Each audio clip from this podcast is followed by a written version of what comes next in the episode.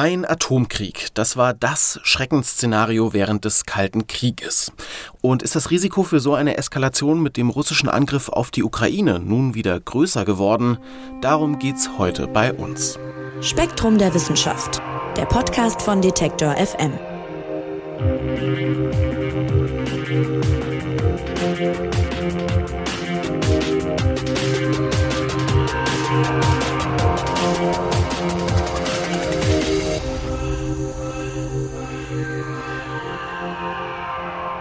Ja, mehr als ein halbes Jahr ist es her, dass Russland die Ukraine angegriffen hat. Und vielleicht geht's euch wie mir, dass plötzlich wieder Krieg herrscht, so mitten in Europa. Das hat mich ehrlich gesagt kalt erwischt. Vielleicht ist das naiv gewesen, aber ich bin Ende des Kalten Krieges geboren und hatte ja das Privileg, mich mein ganzes Leben lang eigentlich nicht groß um den Frieden sorgen zu müssen.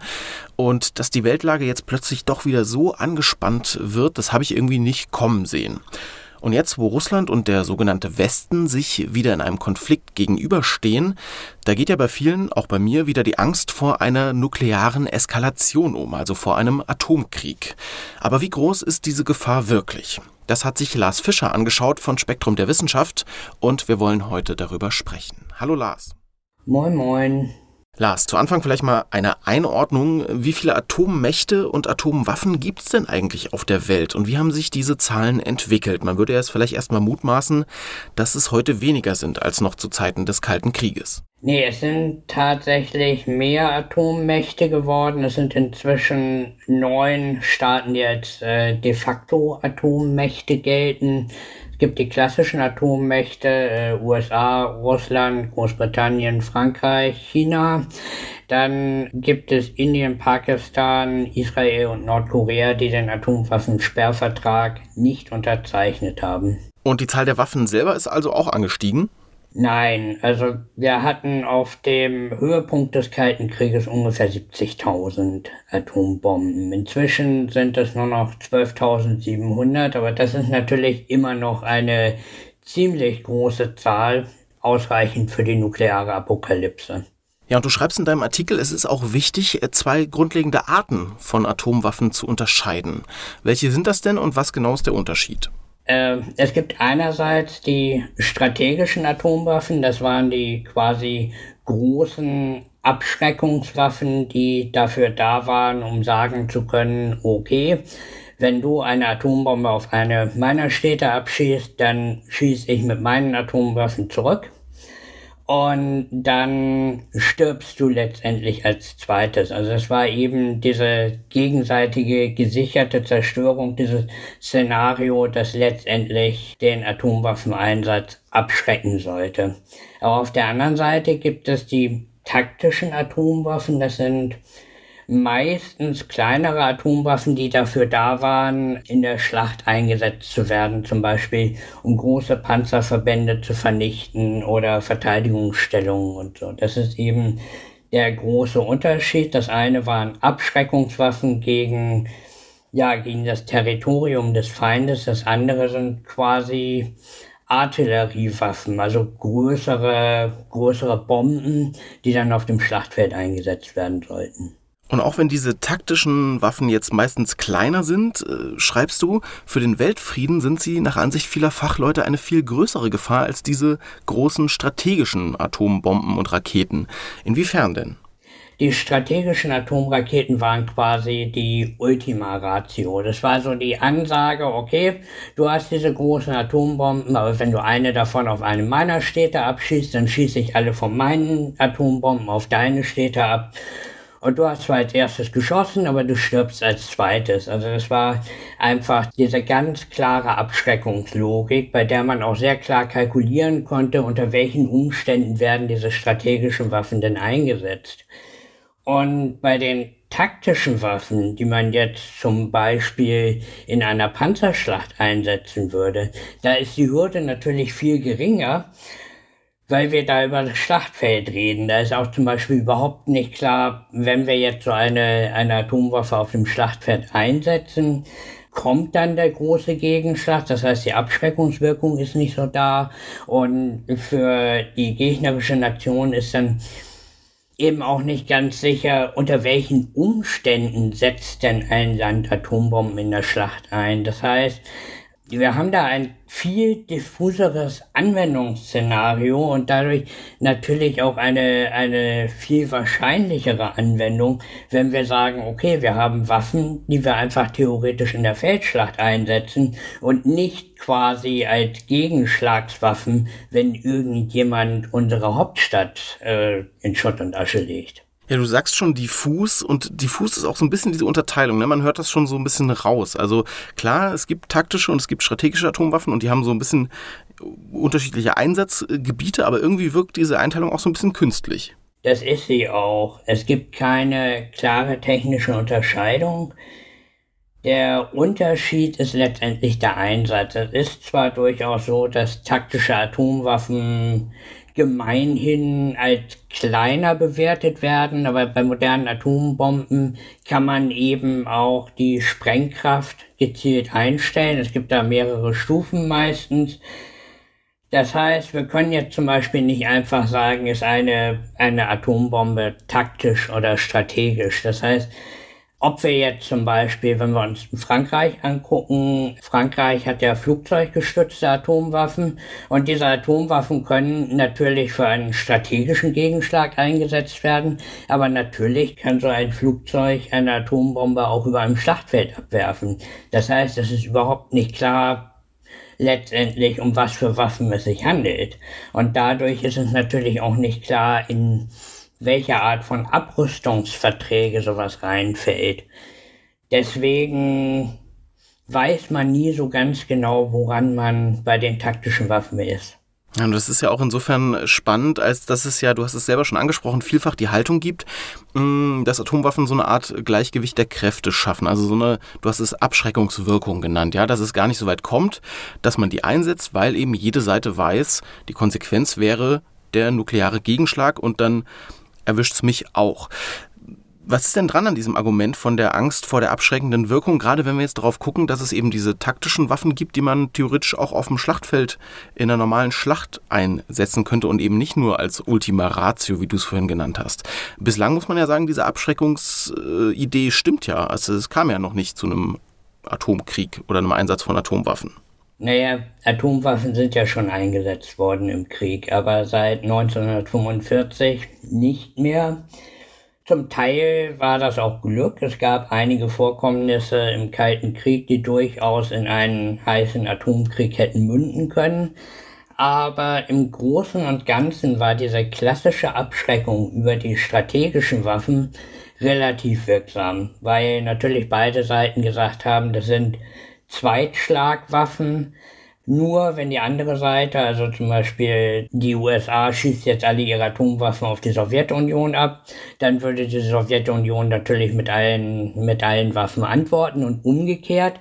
Aber da ja auf beiden Seiten diese strategischen Waffen letztendlich Zweitschlagwaffen waren, äh, ist es nie zum Erstschlag gekommen. Und diese Argumentation, die funktioniert bei taktischen Atomwaffen natürlich nicht, weil wir da überhaupt nicht wissen oder gar nicht mit einem Gegenschlag gegen das eigene Land rechnen müssen, sondern höchstens mit einem Gegenschlag auf dem Schlachtfeld.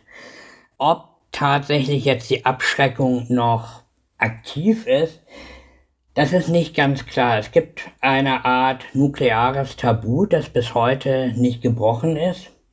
Möglicherweise liegt das eben auch daran, dass Atomwaffen nicht nur beim Gegner abschreckend sind, sondern natürlich auch die eigenen Atomwaffen eine ganz erhebliche Abschreckungswirkung haben, weil äh, ich denke, niemand, der an diesem roten Knopf sitzt, setzt sie so leicht hinein. Also wer in dieser Situation ist, womöglich eine Atomwaffe abzuschießen, der weiß eben, wir reden über Hunderttausende Tote möglicherweise mit einer Bombe. Das haben wir im Zweiten Weltkrieg gesehen und deswegen ist wohl bis heute die Hürde zum Einsatz einer Atomwaffe, ob strategisch oder taktisch, immer noch relativ hoch. Und äh, das Problem ist natürlich auch, bei einer taktischen Atomwaffe reden wir zwar erstmal nicht von strategischen Atomwaffen, aber natürlich ist der Einsatz einer Atomwaffe immer ein strategisches Ereignis, hat strategische Relevanz. Und man weiß natürlich nie, okay, ich setze jetzt hier auf dem Schlachtfeld eine Atombombe ein, aber möglicherweise sehen das die Atombomben, äh, die, die anderen Atommächte als strategische Eskalation, die man dann womöglich mit weiteren Atombomben beantworten muss. Also man kann nie sicher sein, ob selbst eine taktische Atomwaffe nicht zu einer strategischen Eskalation führt. Und das hat wahrscheinlich auch ihre Abschreckungswirkung. Ja, wenn wir jetzt auf die Situation der Ukraine zum Beispiel mal konkret gucken, da ist es ja so, äh, die angreifende Partei, also Russland, besitzt Atomwaffen und äh, die Ukraine tut das nicht. Aber natürlich tun es ihre Unterstützer. Ne? Also es ist auch eine, eine spannende Gemengelage irgendwie. Und ähm, Sicherheitsforschende kommen zu dem Urteil, dass die Gefahr eines Einsatzes von Atomwaffen mit dem Ukraine-Krieg tatsächlich größer geworden ist. Wie kommen Sie denn zu dieser Auffassung? Das hat zwei Komponenten. Also das eine ist natürlich eher auf der theoretischen Ebene, aber natürlich auch direkt, weil der russische Präsident Putin das Thema Atomwaffen mehrmals auf den Tisch gebracht hat. Und natürlich, wenn Atomwaffen erstmal in der Diskussion sind, wenn dieses Szenario im Raum steht, dann steigt natürlich auch die Gefahr, dass sie mal eingesetzt werden. Womöglich äh, kann es sogar passieren, dass man dann einfach nicht mehr hinter seine Rhetorik zurück kann im Zweifelsfall und sich dann gezwungen fühlt, diese Waffen einzusetzen. Das ist aber im Fall der Ukraine eher unwahrscheinlich. Nicht unmöglich, aber eher unwahrscheinlich nach Ansicht der meisten Forschenden.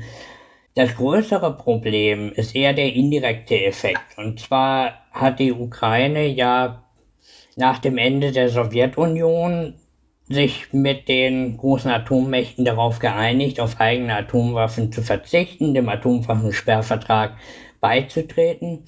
Im Gegenzug haben die Atommächte und dann auch Russland Garantien gegeben, Sicherheitsgarantien für die Ukraine. Und wenn jetzt diese Sicherheitsgarantien, wie man im Krieg ja sieht, nicht mehr gelten durch die großen Atommächte, dann stellen sich natürlich auch die, die Nicht-Atommächte jetzt die Frage, Moment, was sind denn die Zusagen im Zuge des Atomwaffensperrvertrags oder der allgemeinen Abrüstungsvertragswerke überhaupt noch wert? Können wir uns jetzt darauf verlassen, dass Atombomben langfristig weniger werden, dass es Abrüstungsbemühungen gibt, dass Atomwaffenstaaten äh, die Waffen nicht gegen Nicht-Atomwaffenstaaten einsetzen. All sowas. Also es schafft einfach Unsicherheit und es schafft natürlich einen Anreiz für Nicht-Atomwaffenstaaten, sich einfach aus Sicherheitsgründen, aus Abschreckungsgründen Atombomben zuzulegen. Und das erhöht langfristig die Wahrscheinlichkeit, dass diese Waffen auch eingesetzt werden. Verstehe, okay. Und ich habe jetzt gerade so ein bisschen gedacht äh, an die Ukraine und äh, hoffentlich nicht, aber einen möglichen Einsatz von so einer taktischen Waffe da irgendwo durch Russland in irgendeiner Schlacht, ja. Und dann ist es ja so, die wurde jetzt nicht gegen eine andere Atommacht eingesetzt, aber natürlich könnten die trotzdem sagen, also was weiß ich, die USA, Großbritannien, Frankreich, die die Ukraine ja unterstützen, ähm, das war eben trotzdem ein Atomschlag und das reicht uns jetzt aus, um dann irgendwie auch dagegen zu halten. Ist sowas denkbar? Weil das fand ich doch überraschend, äh, als ich deinen Artikel gelesen habe. Viele Länder haben sich gar nicht unbedingt so dazu verpflichtet, den Atomschlag wirklich nur als Ultima Ratio einzusetzen. Das hätte ich gedacht, dass das irgendwo verankert ist. Nein, das ist es nicht. Wir haben ja mehrere Atommächte und äh, da gibt es sehr unterschiedliche Überlegungen, unter welchen Umständen Atomwaffen eingesetzt werden. Das reicht von der ganz klaren Ansage, Atomwaffen nicht als erstes einzusetzen. Dann gibt es die Möglichkeit oder die, die Erklärung von einigen Staaten, Atomwaffen eben auch bei Angriffen mit anderen Massenvernichtungswaffen einzusetzen. Andere Staaten, unter anderem auch die NATO, halten sich das eben offen. Und diese Unsicherheit darüber, unter welchen Umständen spezifisch taktische Waffen eingesetzt werden. Wir können ja einigermaßen davon ausgehen, dass die strategischen Waffen hier nicht relevant sind, aber die Unsicherheit darüber, unter welchen Bedingungen taktische Waffen eingesetzt werden und von wem, gilt natürlich auch für die Ukraine jetzt. Also es ist völlig unklar, was passiert, wenn äh, Russland da tatsächlich eine Atombombe einsetzt wie die anderen Atommächte auf diesen letztendlich Tabubruch reagieren. Ob die Atommächte letztendlich sagen, okay, äh, da können wir jetzt nichts gegen machen, da riskieren wir keinen Atomkrieg, oder ob die anderen Atommächte sagen, nee, Moment, da müssen wir jetzt den Deckel draufhalten. Da schlagen wir jetzt mit eigenen Atomwaffen oder mit anderen Möglichkeiten gegen, mit allen Gefahren einer Eskalation. Also das kann man schlicht und einfach nicht sagen. Das ist das große Problem bei Atomwaffen allgemein, dass diese, diese Anwendungsfälle und diese mögliche Eskalation einfach so diffus ist, dass, äh, dass man in letzter Konsequenz überhaupt keine Vorhersagen machen kann, was passiert, wenn.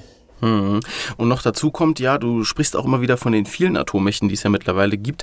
Man denkt, oder ich zumindest, bei Atomkrieg immer irgendwie an die Option USA versus Russland, wenn es um so einen möglichen Einsatz von Atomwaffen geht. Aber, das ist vielleicht auch wichtig nochmal zu betonen, auch abseits davon gibt es auf der Welt wirklich viel Potenzial eigentlich für atomare Zwischenfälle und, äh, und Angriffe. Wo denn zum Beispiel noch? Also der äh, Hauptkonfliktpunkt, in dem ich persönlich jetzt äh, einen Atomwaffeneinsatz befürchten würde, versehentlich oder absichtlich, das wäre Indien und Pakistan. Die sind ja immer mal wieder aneinander geraten und beide Seiten haben Atomwaffen. Der kritische Punkt dabei ist, dass die indische Armee der pakistanischen konventionell so drückend überlegen ist, dass Pakistan die Atombomben eben ausdrücklich auch besitzt, um damit äh, auf konventionelle Angriffe reagieren zu können, einfach um, ein, um eine schnelle Niederlage in einem konventionellen Konflikt abzuwenden. Und äh, da besteht natürlich die große Gefahr von Missverständnissen, von Fehlern oder von einer Eskalation, die dann irgendwann nuklear wird, weil es eben in so einer Situation keine große Hürde zwischen einem konventionellen und einem nuklearen Krieg gibt. Also die Gefahr ist, sagen Fachleute, insgesamt doch vielleicht ein bisschen gestiegen durch den aktuellen Ukraine-Krieg. Und um dieser Gefahr irgendwie was entgegenzusetzen, gibt es ja letztendlich eigentlich nur ein wirksames Rezept, nämlich Abrüstung, würde ich jetzt mal sagen. Und mein Gefühl ist, abschließende Frage, Lars, die kommt derzeit nicht so richtig voran, oder? Im Moment sieht es tatsächlich schlecht aus mit der nuklearen Abrüstung. Es gibt zwar immer noch Initiativen, zum Beispiel hat unsere Außenministerin Frau Baerbock vor einer Weile wieder betont, dass nukleare Abrüstung letztendlich weiterhin Ziel der deutschen Außenpolitik bleibt. Aber die Situation ist eben deutlich komplexer geworden, als sie während der sehr erfolgreichen Abrüstungsverträge des Kalten Krieges war. Heute haben wir eben mehr Atommächte, heute haben wir eine wesentlich komplexere Situation, äh, auch wesentlich komplexere Gründe, warum Staaten Atomwaffen haben. Es funktioniert einfach nicht mehr wie zwischen den USA und der Sowjetunion einfach zu sagen, okay, wir haben beide Atomwaffen, wir machen jetzt einen Vertrag, ich reduziere, du reduzierst und dann sind wir noch auf Augenhöhe. Diese Art von bilateraler Abrüstung funktioniert natürlich nicht, wenn wir sehr viele unterschiedliche Staaten haben, die Atomwaffen aus sehr unterschiedlichen Gründen besitzen. Deswegen ist es im Moment sehr schwierig. Ist die Gefahr für einen Atomkrieg durch den Krieg in der Ukraine wieder größer geworden? Das hat sich Spektrum-Redakteur Lars Fischer gefragt und uns seine Erkenntnisse hier näher gebracht. Lars, ich sage vielen Dank dir fürs Erklären. Sehr gerne. Ja, und euch auch vielen Dank, nämlich fürs Zuhören. Seid gern auch nächste Woche wieder dabei hier beim Spektrum Podcast. Mein Name ist Marc Zimmer und ich sage Tschüss und macht's gut. Spektrum der Wissenschaft, der Podcast von Detektor FM.